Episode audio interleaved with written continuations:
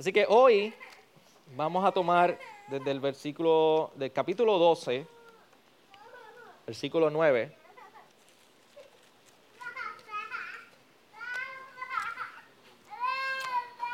al versículo 14. Dice de la siguiente manera, el predicador, además de ser sabio, enseñó también sabiduría al pueblo y ponderó, investigó y compuso muchos proverbios. El predicador trató de encontrar palabras agradables y de escribir correctamente palabras de verdad. Las palabras de los sabios son como aguijones y como clavos bien clavados, la de los maestros de colecciones dadas por un pastor.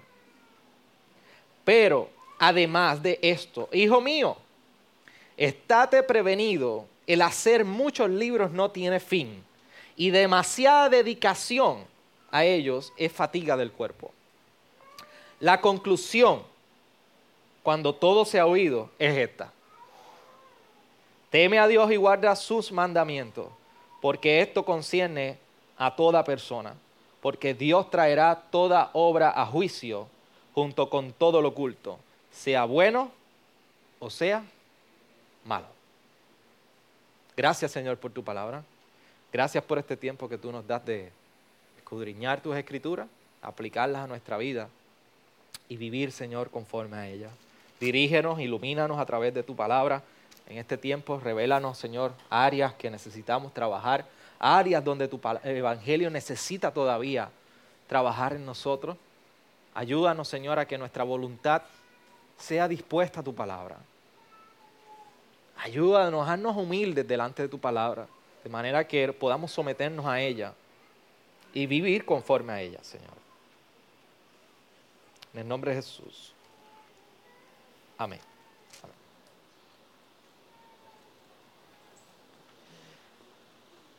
Ah, hace, hace, hace cuántos meses, seis meses ya que el huracán María pasó por Puerto Rico, ¿cierto? Septiembre 20. Todavía recuerdo que la, primera ocasión que tuve la oportunidad de, de salir por el expreso después del huracán y hacer el viaje más largo fue precisamente ese domingo después del jueves que vino María. Lógicamente, después del jueves viene domingo. Pero fue ese domingo que muchos de ustedes ya estaban aquí congregados adorando al Señor de una manera hermosa. Y mientras venía de camino, fue bien impresionante poder empezar a ver la realidad de lo que el, huracán había hecho a través de todo el país. Y de Arecibo a Vega Baja uno puede tener un buen fragmento de, de la condición del país. Así que fui en ese recorrido y, prácticamente venía corriendo por el paseo porque todos los carriles estaban bloqueados con árboles en, el medio. Y fue un escenario donde podía ver lo seco, lo poco verde o nada de verde que había, tipo desierto. Y fue, fue una impresión bastante reveladora de la condición de lo que estaba sucediendo. Cuando nosotros hemos estado leyendo Eclesiastés, pareciera que el predicador nos ha montado un carro de igual manera y nos ha estado llevando por este recorrido de la vida que parece que tiene poco verde, que es desierta, que es dolorosa, carente de tantas cosas y de sufrimiento, y llena de sufrimiento. Eso es lo que nosotros hemos estado viendo a través de Eclesiastés. El, el predicador nos está diciendo, así es la vida tiene dolor, es injusta, hay cosas injustas, es vana, no hay significado en esto. Así que pareciera que el predicador nos está llevando en este recorrido donde nos está mostrando lo insignificado, lo insignificante de esta vida como un, Edén perdido, como ese Edén que se ha perdido y se fumó. Ya ese Génesis capítulo 1, donde Dios hace todas esas cosas buenas y parece que tiene un destello y un brillo, a nosotros leerlo, pareciera que en esta vida que tú y yo vivimos, eso se perdió. Y es insignificante. Y Eclesiastés hace énfasis precisamente en esa manera. Pero más allá de eso, cuando nosotros continuamos hablando y llegamos al capítulo 12 y este versículo 9 en adelante, vemos que, que hay algo que predomina en el hombre y es la autonomía del hombre. E, e, ese sentido de, de sentirte independiente, autónomo y capaz, es lo que viene a ser lo que es la ley del yo. ¿Usted sabe la que es la ley del yo?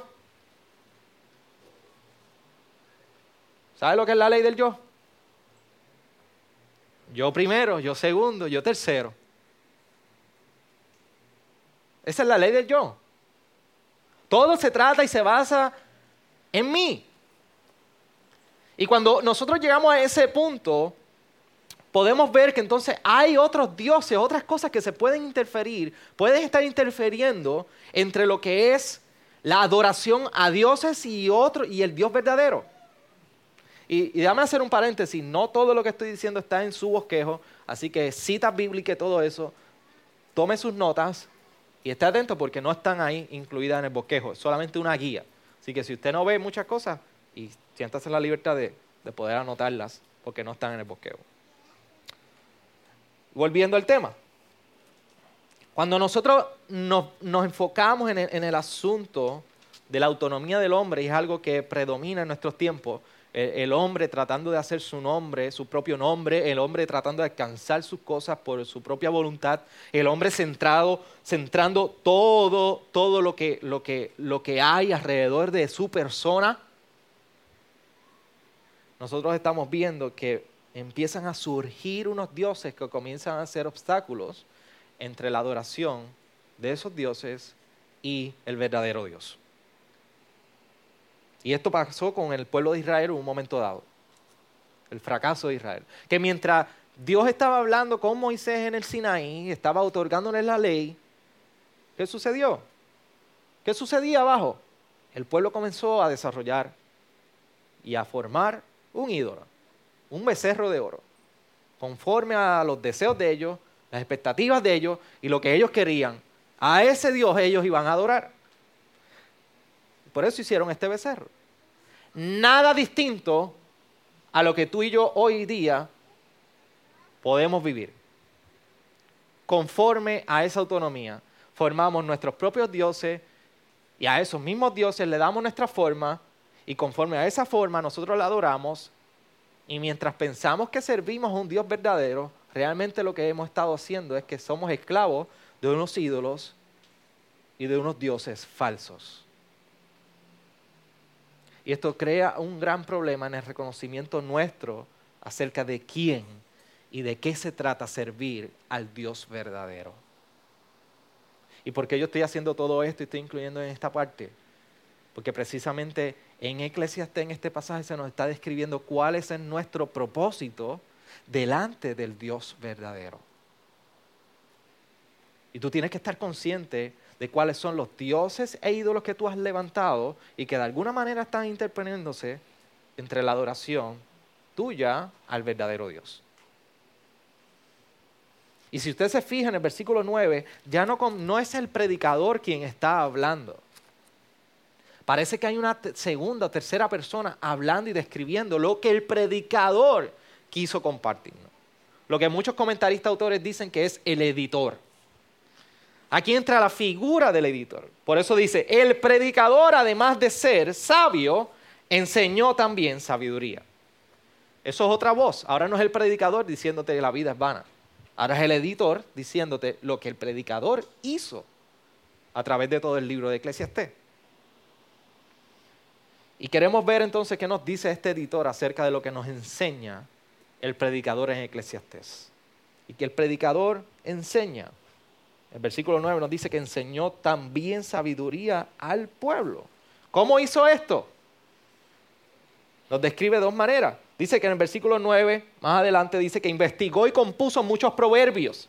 Así que este predicador lo que hizo no fue algo que le salió de la nada, simplemente eh, se lo inventó. No, investigó, fue por la vida, probó el placer, probó el sexo con las mujeres, probó las artes, probó el buen vino, probó en las riquezas, probó en un sinnúmero de cosas. Investigó. y compuso muchos proverbios. Sabiduría. La compartió. Lo segundo, como lo hizo, fue que dice que trató de encontrar palabras agradables y de escribir correctamente palabras de verdad. Llevó todo esto a una forma donde pudiera compartir la verdad en unas palabras correctamente. Así que esas son las dos maneras que él enseña. Pero lo interesante es que para reafirmar esto, el editor, para reafirmar su punto acerca de lo que estaba enseñando el predicador y cómo enseñó, el, editor utiliza un proverbio, incluye un proverbio en el versículo 11. Esto es un proverbio. Las palabras de los sabios son como aguijones y como clavos bien clavados la de los maestros de colecciones, dadas por un pastor. ¿Y sabe la figura que resalta en este proverbio? Pastor. ¿Por qué utiliza el editor una figura tan particular como la del pastor? De hecho, la, palabra del pastor que utiliza en este, en, este texto es la misma que se, se, utiliza, creo que solamente tres ocasiones en todo el Antiguo Testamento. Y las otras dos se utilizan en Ezequiel. Y es la profecía de cómo Dios daría un pastor al pueblo de Israel. ¿Y por qué utiliza esta figura? Bueno, varias cosas para la figura del pastor. Proverbios 2.6 nos dice, porque el Señor da sabiduría, de su boca viene el conocimiento y la inteligencia. Tiene todo el sentido de que el editor haya utilizado la figura del pastor para decirnos que esto ha sido una colección de maestros, de proverbios y palabras sabias precisamente dadas por un pastor. Y la palabra nos recuerda que es el Señor quien da la sabiduría. De su boca viene el conocimiento y la inteligencia. Vamos más adelante y podemos continuar viendo en Isaías que en un momento dado proclamó cómo Dios daría un pastor que estaría cuidando y pastoreando el rebaño. En, Isaías 40, 11 dice, como pastor apacentará su rebaño. Esta figura permanece en el Antiguo Testamento. Y en el Salmo 23, todos conocemos cómo comienza esto. El Señor es, ¿es qué? Mi pastor.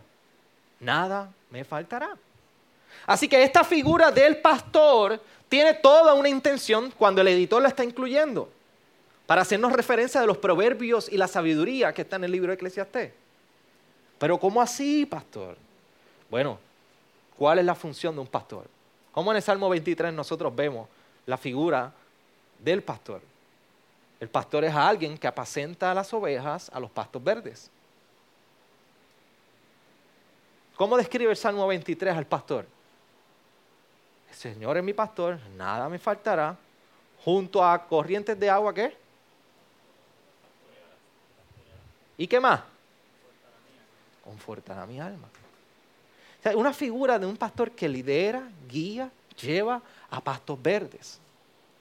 Ahora, lo que sucede aquí es que aunque el Salmo 23 nos habla de la vara y el callado, confortará mi alma, etc., aquí él utiliza un asunto bien peculiar donde dice en el principio del versículo 11, diciendo, las palabras de los sabios son como aguijones. Y si usted no sabe lo que es un aguijón, Posiblemente usted se, podrá imaginar una abeja con el punzón y el aguijón o, algo como eso. Pero realmente en, el tiempo antiguo, los pastores utilizaban un tipo de vara que tenía un tipo de puya, como decimos en puertorriqueño, se llamaba aguijón. Y la idea era que cuando alguien se salía, es un instrumento de ganado, se salía algún animal de la ruta, el pastor con ese aguijón lo volvía a la ruta. Así que la función de este aguijón era sumamente efectivo porque causaba dolor. Así era como podía llegar el ganado o la oveja a los pastos verdes. Así que las palabras que nos está compartiendo en cierta manera y nos está describiendo el editor sobre cómo el predicador utiliza estas palabras sabias, nos está diciendo, causan dolor, pero su propósito es mantenernos en el camino. Los aguijones funcionaban porque causaban dolor. Y muchas de estas palabras causan dolor a nosotros, pero el objetivo es mantenernos en el camino. Porque sí es doloroso cuando nosotros escuchamos que la vida es vana. ¿Cómo? Que todo es vanidad. Es doloroso. ¿Cómo es posible que eh, eh, en un momento dado el predicador me dice que no hay ninguna diferencia entre el animal y yo? Que todos tenemos un mismo destino, la muerte. Eso es doloroso.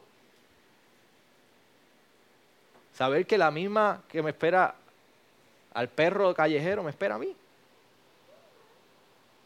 Es doloroso saber, como hablamos la semana pasada, que la realidad de la muerte es algo mucho más cercano de lo que nosotros pensamos. Es doloroso saber que vamos a morir. Y más doloroso saber si sabemos cómo es que vamos a morir.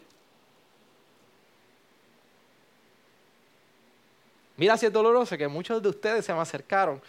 Pastor, esa parte de la muerte fue... Había gente que se veía cayendo de frente en la, la anécdota del pasto. Es doloroso saber que vamos a morir. En fin, la manera que Eclesiastés nos habla y el predicador nos está hablando de la vida, nos presenta el dolor de la vida.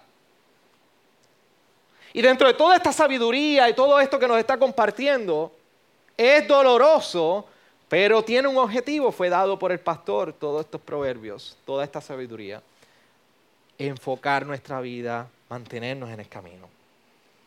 Así que por eso después dice en el versículo 12, pero además de esto, hijo mío, estate prevenido. El hacer muchos libros no tiene fin, ni demasiada dedicación a ellos es fatiga del cuerpo. ¿Sabes? Pero ¿cómo va a ser que, que tú estás diciendo ahora que hay un problema con leer libros? Estás en pecado, pastor, después que estás regalando tantos libros por ahí. No. Lo que está, lo que está queriendo el editor decir es, está recalcando y reafirmando la suficiencia de estas palabras sabias. Y nos está recordando, no busques más sabiduría fuera de ellas. Ya hay uno que fue y buscó y en las ambiciones de su vida se dedicó a ella y tenemos esta sabiduría. No te, no te entregues a tus ambiciones de tal manera que busques más sabiduría cuando fueron dadas en estas colecciones. De hecho, leía la, un, comentarista compartía una, no es una anécdota, sino más bien una, de manera reflexiva, una corta historia, de cierto hombre monje que se llamaba Moisés y era muy sabio. Y se le acerca a este joven para preguntarle acerca de su vida y respuestas acerca de su vida y sus ambiciones para el futuro. Y lo único que le contesta este sabio monje de nombre Moisés, le dice, mira, ve a tu recámara y encuentra la respuesta en tu recámara. Lo que le estaba diciendo el sabio era, no busques más allá de donde tú estás. La respuesta a la vida la vas a encontrar precisamente donde te tienen ahora mismo. Y el problema que tiene el ser humano es que habiendo encontrado la riqueza de la sabiduría como en la palabra, queremos buscarla en las experiencias de la vida. Queremos encontrar la sabiduría en las experiencias de la vida. Queremos encontrarles las ambiciones, las planificaciones, los sueños que tenemos, que no hay nada malo con eso. Pero esta sabiduría que ha sido compartida por el pastor es suficiente para con nosotros. Y eso es lo que nos está diciendo el editor. No vaya más allá esto es suficiente para ti. Ahora, dice un proverbio que el principio de la sabiduría es que el temor al Señor. Yo recuerdo que ayer, si no me equivoco, ayer o antier yo creo que era, por alguna razón estaba pasé los feeds de, Facebook y parece que había un canal o había una página de Facebook que es como de cine, comparten películas, están reproduciendo películas en esa página. Y cuando yo miro, era una película de, Jeepers Creeper. ¿Se acuerdan de Jeepers Creeper? era una película de terror. Y e, esa película yo creo que fue de los, de los 90. No sé, whatever sea. El demonio era ese feo como quiera, no importa el año que era. Pero, para que usted sepa, Jeepers Creeper es, es, prácticamente una figura demoníaca con unas alas y una película de terror, para los que les gusta el terror. Y es, una película que e, este, este demonio aparecía de la nada y se cogía a la gente y se la llevaba. Así que ese era el fondo de toda la película. Pero la, la imagen eh, de la cara, la, la, la tensión en la película, es de horror la película. Así que yo la veo y me trajeron tantas memorias cuando ese tiempo iban los muchachos en high school a ver las películas de terror. Y horrible. Pero ¿sabes cuál es el problema con nosotros en ocasiones cuando nos acercamos al temor de Dios? Que pensamos que Dios es tan horroroso como un monstruo de una película de horror. Relacionamos el temor a Dios con el mismo temor que pudiéramos experimentar cuando nos sentamos a ver una película de horror. De eso no se trata el temor a Dios. Dios no es un monstruo que va a quitar de tu vida todas las cosas buenas. De eso no se trata cuando la palabra habla del temor a Dios. Ese es un temor incorrecto. Ahora, el verdadero temor, ¿de qué se trata el verdadero temor? El verdadero temor se trata de vivir delante de Él en asombro. Se trata de que, de que le reconocemos en nuestra vida, le honramos, le adoramos y centralizamos nuestras vidas en Él. Y déjame de repetirte eso. Y centralizamos nuestras vidas en Él. No está mal decir, hacemos del centro de nuestra vida a Él, pero me encanta esta expresión, centralizamos nuestra vida en Él. Porque lo que significa es que mientras estamos desviados, esta vida nuestra la traemos, la traemos a su voluntad y la centralizamos en Él. Porque es bien fácil sentarme y quedarme en esta misma posición de vida y decir, vente Señor, te invito a que yo puedo compartir mis sueños, yo puedo compartir mis planes contigo, vente aquí. Toma, toma, te doy control de estas cositas, pero es muy distinto a que sea Él quien está en el centro y nosotros movernos en Él y decir, te entrego todo lo que yo soy.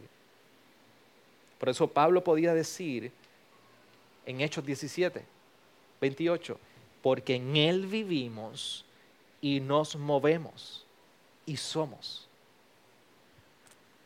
De eso se trata, temer a Dios. De que lo honramos, adoramos y vivimos para Él. Ahora, ¿cómo, ¿cómo podemos nosotros mostrar el temor a Dios? ¿Cómo lo mostramos? Bueno, versículo 13 nos da una contestación a esto. Mira cómo dice cuando expresa el editor, la conclusión cuando todo se ha oído. todo lo que se ha dicho esta es la conclusión. Los 12 capítulos de Eclesiastés, aquí está la conclusión. Pastor, ¿y para qué nos hizo ir todos dos meses por Eclesiastés? Para esto, para llegar a esta conclusión. Teme a Dios y guarda sus mandamientos, porque esto concierne a toda persona. Porque esto concierne a toda persona. Lo primero es guardando sus mandamientos. ¿Cómo mostramos que tememos a Dios? Guardando sus mandamientos. Si tú quieres agradar al rey, tú vas a seguir los mandatos del rey.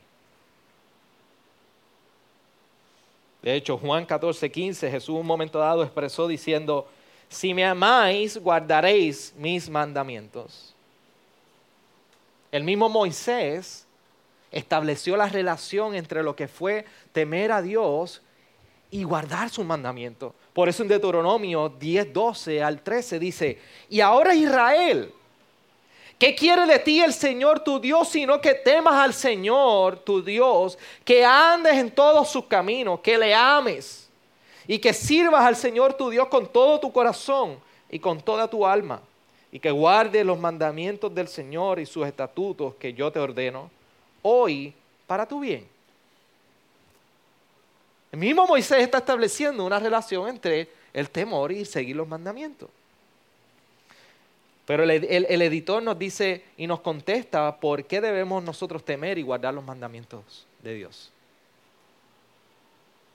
La primera fue cómo mostramos el temor a Dios. Y la segunda pregunta es por qué debemos temer y guardar los mandamientos de Dios. Dos contestaciones. Primero, nos dice el versículo 13, lo último, porque esto concierne a toda persona. Esto debe ser una preocupación de cada uno de los que está aquí. Esto debe ser algo que te debe preocupar y debe ser una urgencia en tu vida. Y el que debes de contestar esta pregunta de por qué debo temer y guardar los mandamientos de Dios. La palabra te dice porque a ti te debe importar. Porque tú tienes mucha relación con esto. Porque esto te concierne. Esto te corresponde. Tú eres responsable de esto. Lo segundo, dice el versículo 14, porque Dios traerá toda obra a juicio junto con todo lo oculto, sea bueno o sea malo. Y lo segundo es porque Dios traerá todo a juicio. El editor nos recuerda que Dios va a pasar juicio de todo lo que hemos hecho en esta vida, de lo bueno y lo malo. Por lo tanto, hay dos motivaciones. Esto te corresponde a ti. Y lo segundo, recuerda que Dios va a pasar juicio de tu vida. Pero en el Nuevo Testamento se nos recuerda, el mismo Jesús nos recuerda esto, por si queremos ir un poquito más adelante y no dejarlo solamente en Eclesiastés. El mismo Jesús en Mateo, capítulo 12, nos recuerda, en versículo 36 y 37, lo siguiente. Yo os digo que toda palabra vana que hable los hombres darán cuenta de ella en el día del juicio porque por tus palabras serás justificado y por tus palabras serás condenado. Mismo Jesús nos recuerda que habrá un juicio en el cual tú y yo daremos cuenta de nuestra vida. Ahora, bien importante, guardamos los mandamientos, bien importante para el creyente. Para el creyente y el que ha puesto la fe en Jesucristo, y esta puede ser la aspiración para aquel que no lo ha hecho, Guardamos los mandamientos no porque tememos a un juicio, sino porque sabemos que en Jesús nosotros tenemos una vida eterna y hemos sido librados de este juicio venidero. Sabemos que Cristo tomó el juicio nuestro por nuestros pecados en la cruz del Calvario y por esa razón nosotros hoy encontramos una motivación para seguir los mandamientos es un regocijo, un agradecimiento, es una adoración. Por eso tememos a Dios. El uno lleva al otro. Tú temes a Dios, tú guardas los mandamientos. El mismo Jesús en otro momento dado, en el mismo Evangelio de Juan, nos recuerda en el capítulo 5, 22 y 24, cuando dice, porque ni aun el Padre juzga a nadie, sino que todo juicio se le ha confiado al, Hijo. Mira quién llevó el juicio. Y el 24 dice, en verdad, en verdad os digo, el que oye mi palabra y cree en el que me envió, tiene vida eterna y no tiene condenación, sino que ha pasado de muerte a vida. Esta es la principal motivación para nosotros guardar sus mandamientos que hemos pasado de muerte a vida y que en Cristo Jesús no hay ninguna condenación para nosotros. Esto es de ánimo, esto nos lleva a nosotros temer a Dios y por lo tanto guardar sus mandamientos. Por eso los mandamientos no serán una carga. Al contrario, esto se resume en que amamos a Dios. Y cuando tú amas a Dios, en primera de Juan se nos describe, capítulo 5, versículo 3, pues este es el amor a Dios. Que guardemos sus mandamientos y sus mandamientos no son gravosos. ¿Sabe lo que significa que no son gravosos? No son pesados de llevar. No son una carga de llevar.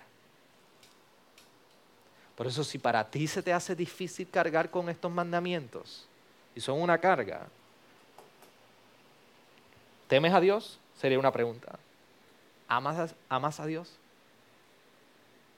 Porque el amar a Dios nos dice que nos lleva, o sea, temer, nos lleva a seguir sus mandamientos. Y estos no son pesados para nosotros. Es un deleite para el creyente. Todo esto ha sido la colección dada por el pastor. Y este pastor y la colección de este pastor que nos recuerda, tanto en Eclesiastés como más adelante hemos leído en Mateo y en Juan, que lo que tú haces hoy tiene repercusiones e implicaciones para tu futuro. El como tú vives hoy tiene implicaciones para el mañana tuyo. Por eso es importante que te mires a la luz de estas palabras que ha compartido el predicador y que el editor nos recuerda hoy acerca del temer y guardar los mandamientos. Este es el propósito del hombre. Esto se trata, de esto se trata servir al verdadero Dios. Es la misma voz del pastor que se menciona aquí, que una vez nos dijo, yo soy el buen pastor y yo y el buen pastor da su vida por las ovejas. Esa es la esperanza de este juicio. El otro día, hace como otro día después del, huracán, varios meses después, saliendo de este servicio, precisamente de la iglesia de regreso a Recibo, Necha y yo íbamos mirando el, el panorama y comenzamos a ver que ya los montes y los árboles tenían unas hojas tan verdes como nunca la habíamos visto. El verdor que salió en las montañas y en los árboles nos recordó que eso era creación de Dios.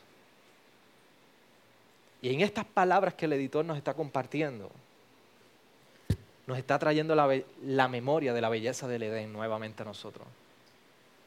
Y mientras nos va diciendo, esta es la vida oscura, destruida y desierta por el pecado, ahora las palabras que han sido recopiladas y dadas por el pastor y el editor nos recuerda de todo lo que ha dicho el predicador, nos está diciendo, todavía hay belleza que se puede rescatar de ese Edén perdido. Todavía en el buen pastor nosotros encontramos esa belleza. Y no solamente nos recuerda la belleza perdida de este Edén, sino que aún todavía nos está diciendo, para el futuro, todavía hay una esperanza que nos aguarda para la eternidad. La colección de palabras recopiladas por el pastor nos recuerdan que el buen pastor que murió en la cruz nos salvó de la vanidad del pecado para esta vida. Por eso nosotros podemos hoy concluir este libro y decir, vanidad de vanidades. Todo es vanidad. Pero gloria a Dios por el buen pastor que ha redimido la vanidad de esta vida dándonos la victoria en la cruz del Calvario. Hoy nuestra vanidad no se va en el pecado. Hoy nuestra vida toma sentido solamente en la obra de Jesucristo. Que Dios nos ayude a seguir entendiendo su palabra.